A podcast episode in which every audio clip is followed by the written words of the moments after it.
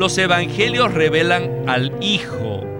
Cuando Él vino a la tierra, Él no vino solo, sino que vino con el Padre. Esto lo confirma el Evangelio de Juan, que nos dice que el Hijo vino con el Padre. Dijo que Él nunca estaba solo, sino que siempre estaba con el Padre.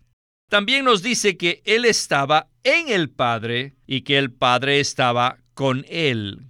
Esto se llama coinherencia. Bienvenidos al estudio Vida de la Biblia con Witness Lee. Esperamos que este estudio vida los introduzca en un disfrute más profundo de las escrituras y de nuestro querido y precioso Señor Jesús. Visítenos en nuestra página de internet radiolsm.com y allí podrán escuchar gratuitamente todos los programas radiales del Estudio Vida. En esta serie de programas del Estudio Vida estamos considerando el libro de Marcos y hoy hemos llegado al penúltimo mensaje, en el cual veremos un bosquejo de todo el Nuevo Testamento, relacionado con la economía neotestamentaria de Dios. Los cristianos han dividido los 27 libros del Nuevo Testamento en tres secciones. La primera sección incluye los cuatro evangelios y el libro de Hechos, los cuales son los libros históricos. La segunda sección se inicia con el libro de Romanos y sigue hasta Judas, las cuales constituyen las epístolas del Nuevo Testamento. Finalmente, la tercera sección está compuesta por el último libro de la Biblia, el cual es Apocalipsis.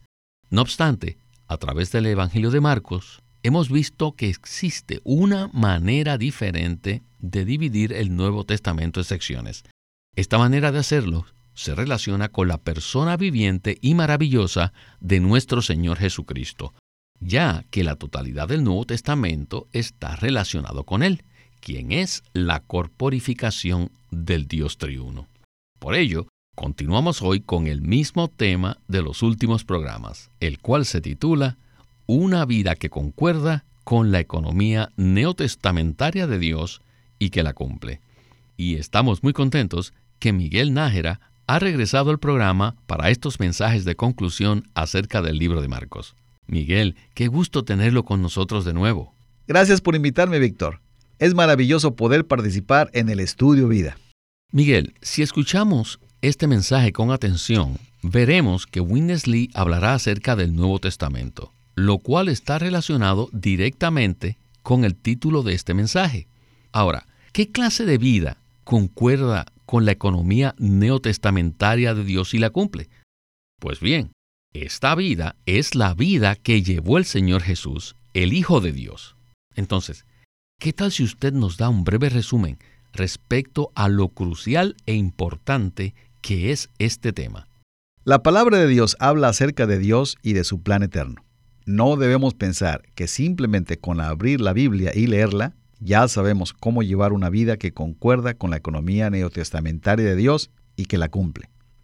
Tampoco debemos creer que solo con leer la Biblia podemos aprender a ser personas apropiadas la Biblia nos introduce en la economía de Dios, la cual es la manera como Él lleva a cabo las cosas, con el fin de satisfacer su deseo y su propósito. El Nuevo Testamento nos relata que el propio Dios se hizo hombre para cumplir su propósito y para llevar una vida humana de manera perfecta. Luego, Él murió en la cruz y resucitó, a fin de llegar a ser el Espíritu vivificante. Mientras estuvo en la tierra, Él llevó una vida humana en la cual expresó a Dios en todo momento. Su propósito consiste en que todos nosotros pasemos por la misma experiencia, es decir, que seamos la continuación del Señor Jesús viviendo en la tierra. El propósito de la economía de Dios es que Él pueda llevar a cabo su vida en el hombre, para así lograr obtener una expresión de sí mismo en la humanidad. Gracias Miguel. Y para lograr lo que usted menciona, el Señor Jesús tuvo que ir más allá de los cuatro evangelios los cuales relatan su vida física como hombre. No obstante, mediante su muerte y su resurrección, el Señor Jesús llegó a ser el Espíritu vivificante.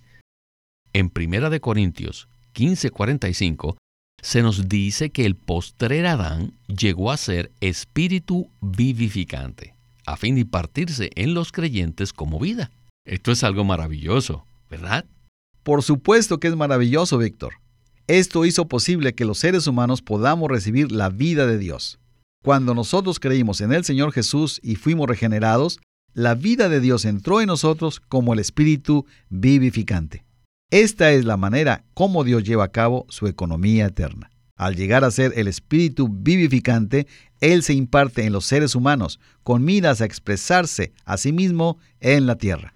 Bien, con esta palabra de introducción estamos listos para escuchar a Witness Lee en este penúltimo mensaje del estudio Vida de Marcos. Adelante. Esta mañana quiero darles una visión breve de todo el Nuevo Testamento. Todo el Nuevo Testamento habla acerca de una persona, una persona viviente. Y tenemos que decir que esta persona viviente es simplemente nuestro Dios triuno. ¿No es esto maravilloso? A mí me encanta esta visión.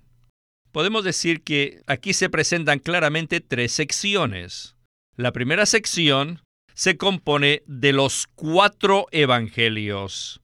La segunda sección se compone de los 22 libros, desde Hechos hasta Judas. Y la tercera sección se compone del último libro del Nuevo Testamento, Apocalipsis.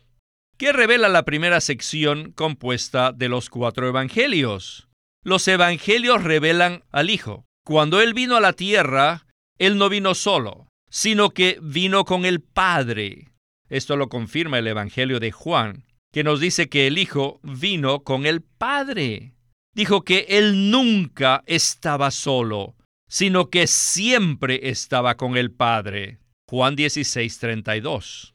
También nos dice que Él estaba en el Padre y que el Padre estaba con Él. 14.10. Esto se llama coinherencia. Estos versículos demuestran que no solo el Padre y el Hijo son coexistentes, sino también son coinherentes. No solo existen juntos, sino que moran el uno en el otro, son coinherentes.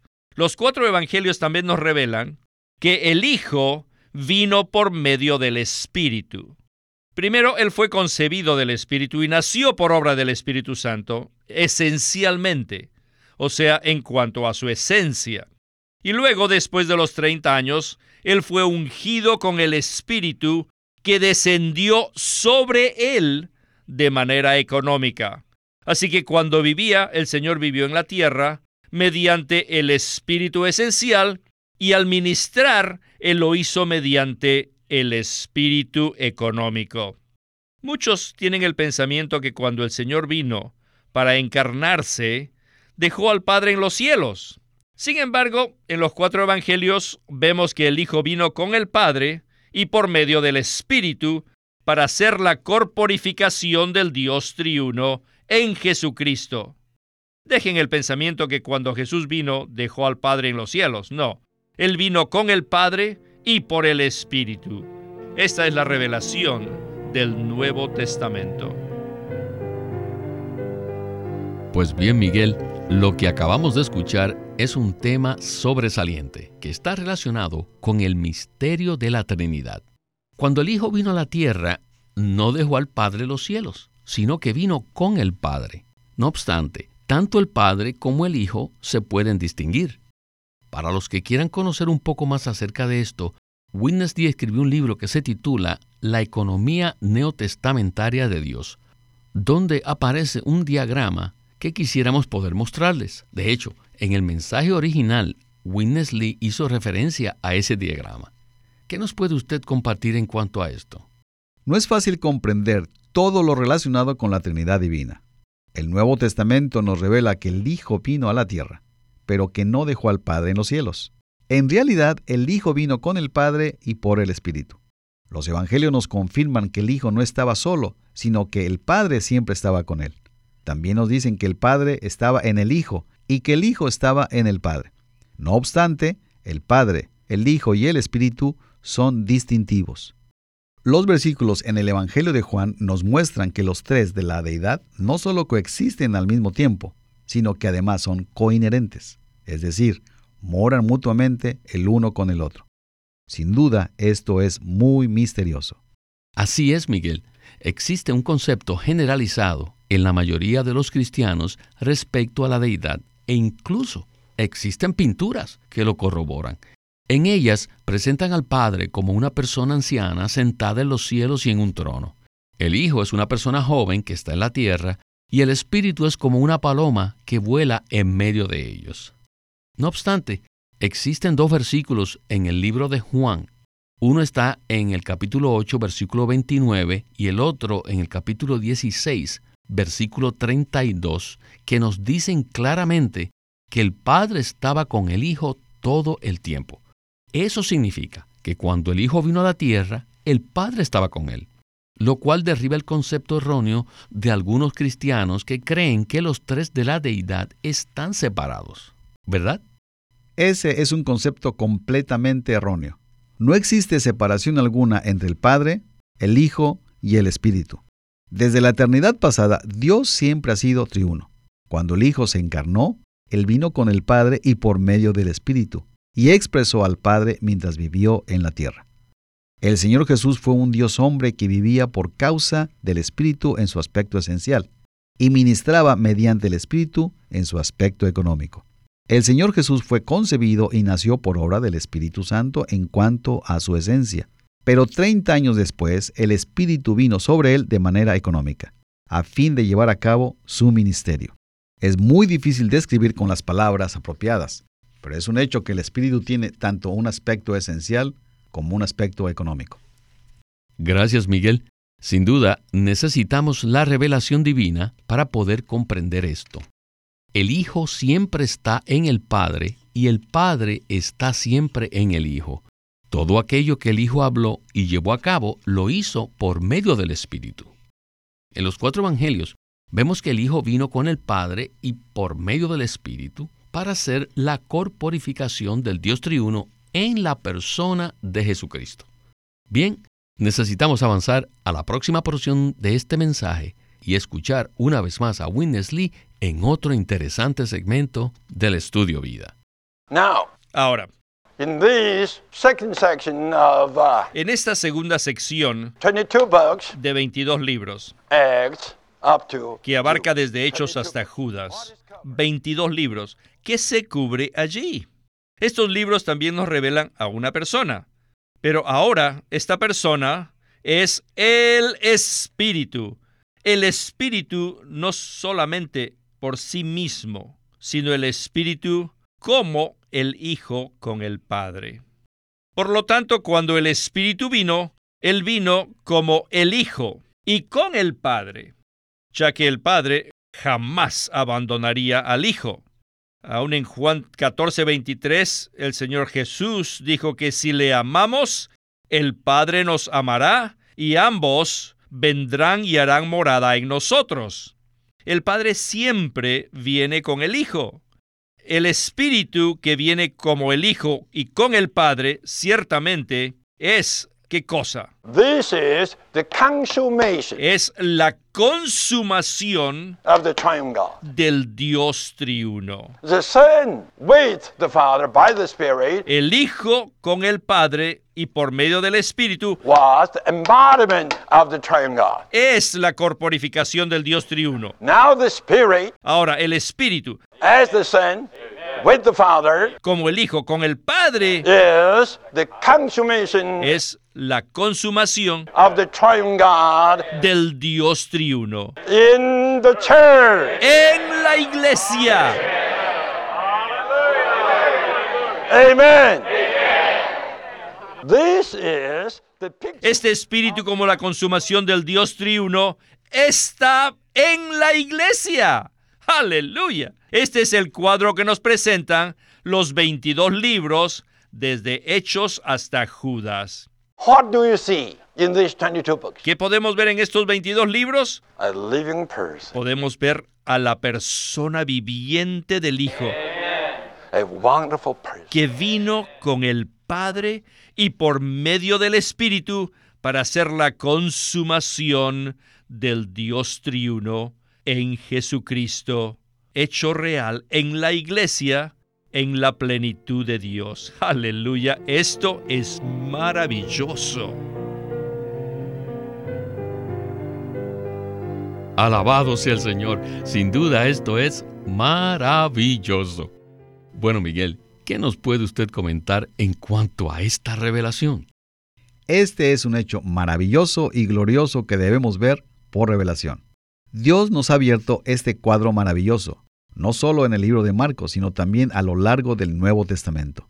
Según los cuatro evangelios, el Señor vino con el Padre y por medio del Espíritu. Necesitamos abandonar la idea de que cuando Jesús vino a la tierra, dejó al Padre en los cielos.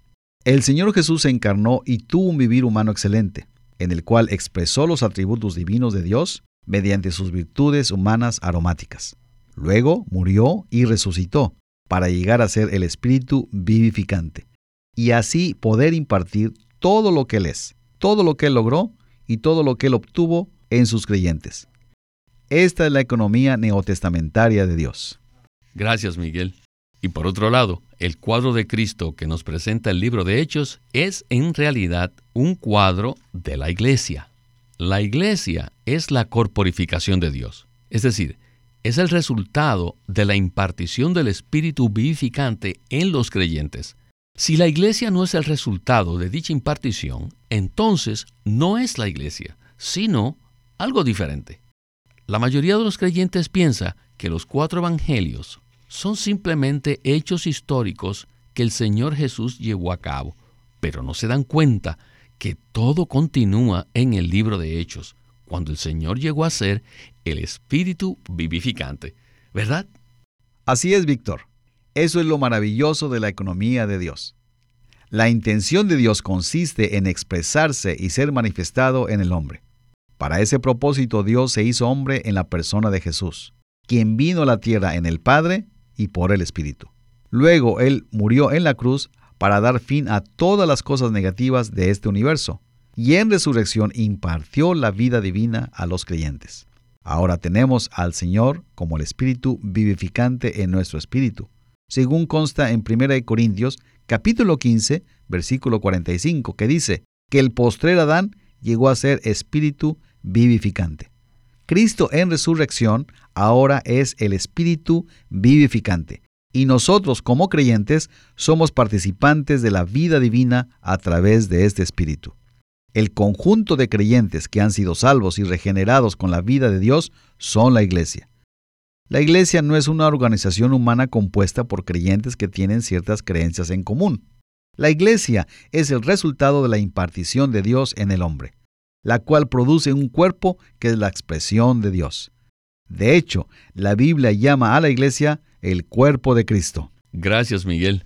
Bueno, necesitamos avanzar para escuchar a Lee hablar acerca de la tercera sección, la cual se compone del libro de Apocalipsis. Y quisiera leer unos versículos de este libro respecto al Espíritu siete veces intensificado. En Apocalipsis 1, versículos del 4 al 5, dice así. Juan, a las siete iglesias que están en Asia, gracia y paz a vosotros de parte de aquel que es y que era y que ha de venir, y de los siete espíritus que están delante de su trono, y de Jesucristo el testigo fiel, el primogénito de entre los muertos, y el soberano de los reyes de la tierra, al que nos ama y nos liberó de nuestros pecados con su sangre. Escuchemos a Winnesley en la conclusión de este mensaje. Ahora, let's go on to the third section. necesitamos proseguir a la tercera sección. Revelation, Apocalipsis. one book. Un solo libro. And what is here covered? ¿Y qué cubre este libro? Los siete espíritus. Es maravilloso. En la primera sección tenemos al Hijo, en la segunda sección al Espíritu, y ahora el Espíritu ha llegado a ser the seven spirits. los siete espíritus. El Hijo es la corporificación del Dios triuno y el Espíritu es la consumación del Dios triuno. Y ahora, And the sevenfold intensive ¿qué spirit. es el Espíritu intensificado siete veces? is the intensification of the triune God. Es la intensificación del Dios triuno. In what? ¿En dónde? Not just the church, Pero no solo en la iglesia, but the overcoming church. sino en la iglesia vencedora. In the overcoming La church. iglesia que vence. ¿Qué cosa vence? Vence la degradación. En esta iglesia no solo está la corporificación del Dios triuno y su consumación, But also the intensification of the triune God. sino también la intensificación del Dios triuno. Seven times intensified. El Dios triuno se ha intensificado siete veces y está presente en la iglesia vencedora. Esta iglesia tiene su consumación en esta era y en la eternidad. En esta era está en los candeleros de oro y en la era venidera está en la nueva Jerusalén. Esto significa que los siete espíritus, como la intensificación del Dios triuno en la iglesia vencedora, constituyen la finalización de la economía neotestamentaria de Dios. Bueno, Miguel, este fue un segmento corto, pero lleno de significado.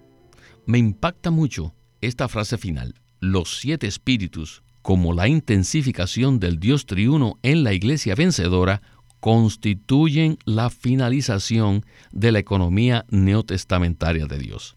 En este mensaje hemos escuchado un breve bosquejo de todo el Nuevo Testamento relacionado con la economía neotestamentaria de Dios.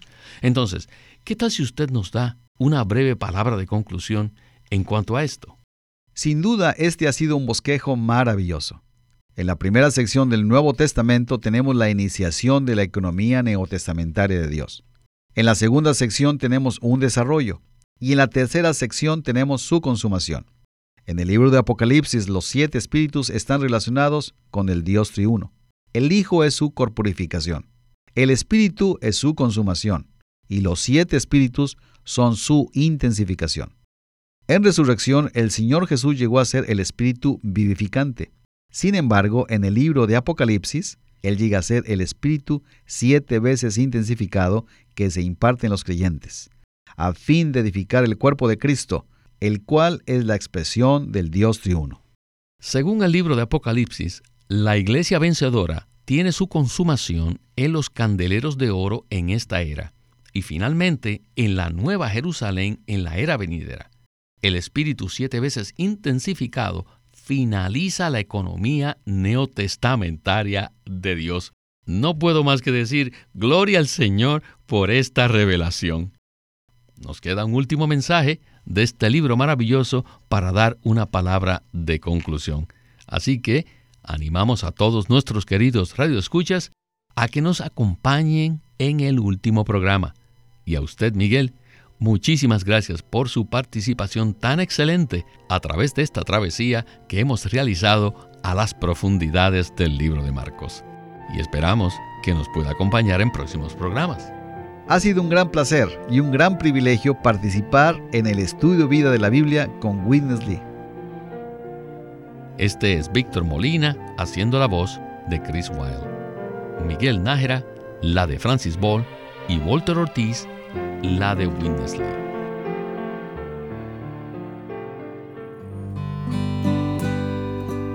El día de hoy queremos presentarles un libro titulado El Plan Eterno de Dios, en el cual Watchman Nee presenta el plan que Dios tiene desde la eternidad, el cual sobrepasa con creces la satisfacción de nuestras esperanzas y de nuestros anhelos personales. Dios tiene su propio deseo, su propia meta, y no descansará hasta que el último vestigio de rebeldía sea eliminado del universo y todo quede sujeto a Cristo. Y en este plan, la iglesia juega un papel muy importante. La iglesia está en medio de la lucha universal entre Dios y su enemigo Satanás. Esta lucha comenzó cuando se rebeló y se extendió cuando corrompió al hombre. Y ahora la responsabilidad de derrotar a Satanás recae sobre la iglesia en la medida que ésta se esfuerza mediante la revelación y la oración por defender los intereses de Dios sobre la tierra y eliminar todo indicio de la influencia satánica. Todos deben leer El Plan Eterno de Dios, escrito por Watchman Nee. Watchman Nee presenta la posición única del hombre y el privilegio que tiene la iglesia de cumplir el plan eterno de Dios. En estos breves mensajes llenos de luz, este autor nos muestra cómo Dios decidió actuar por medio del hombre y de la iglesia para llevar a cabo su deseo eterno de reunir todas las cosas en Cristo. No se olviden, este libro se titula El Plan Eterno de Dios, escrito por Watchman Nee. Watchman Nee llegó a ser cristiano en la China continental en 1920, a los 17 años de edad, y ese mismo año comenzó a producir sus primeros escritos. En casi 30 años de ministerio se demostró claramente que él era un don especial que el Señor dio a su cuerpo con el fin de adelantar su obra en esta era. En 1952 fue encarcelado por su fe en Cristo y permaneció en la prisión hasta su muerte en 1972. Sus palabras, sus escritos, continúan siendo una rica fuente de revelación y provisión espiritual para el pueblo cristiano de todo el mundo. El estudio Vida de la Biblia es una producción de Living Stream Ministry que presenta el ministerio de Watchman Nee y Winnesley. Winnesley sirvió fielmente al Señor durante más de 70 años y culminó su labor con este exhaustivo comentario de todas las escrituras llamado El Estudio Vida de la Biblia. Queremos animarlos a que visiten nuestra página de internet libroslsm.com Allí encontrarán los libros impresos del ministerio de Watchman Nee y Witness Lee, la Santa Biblia versión recobro con sus notas explicativas y también encontrarán folletos, himnos, varias publicaciones periódicas y libros en formato electrónico. Por favor, visiten nuestra página de internet libroslsm.com. Una vez más, libroslsm.com llámenos a nuestro teléfono gratuito 1-800-810-1149. 1-800-810-1149. Además, si desean, pueden comunicarse con nosotros enviándonos un correo electrónico a estudiovida.lsm.org. Una vez más, estudiovida.lsm.org www.ecc.org.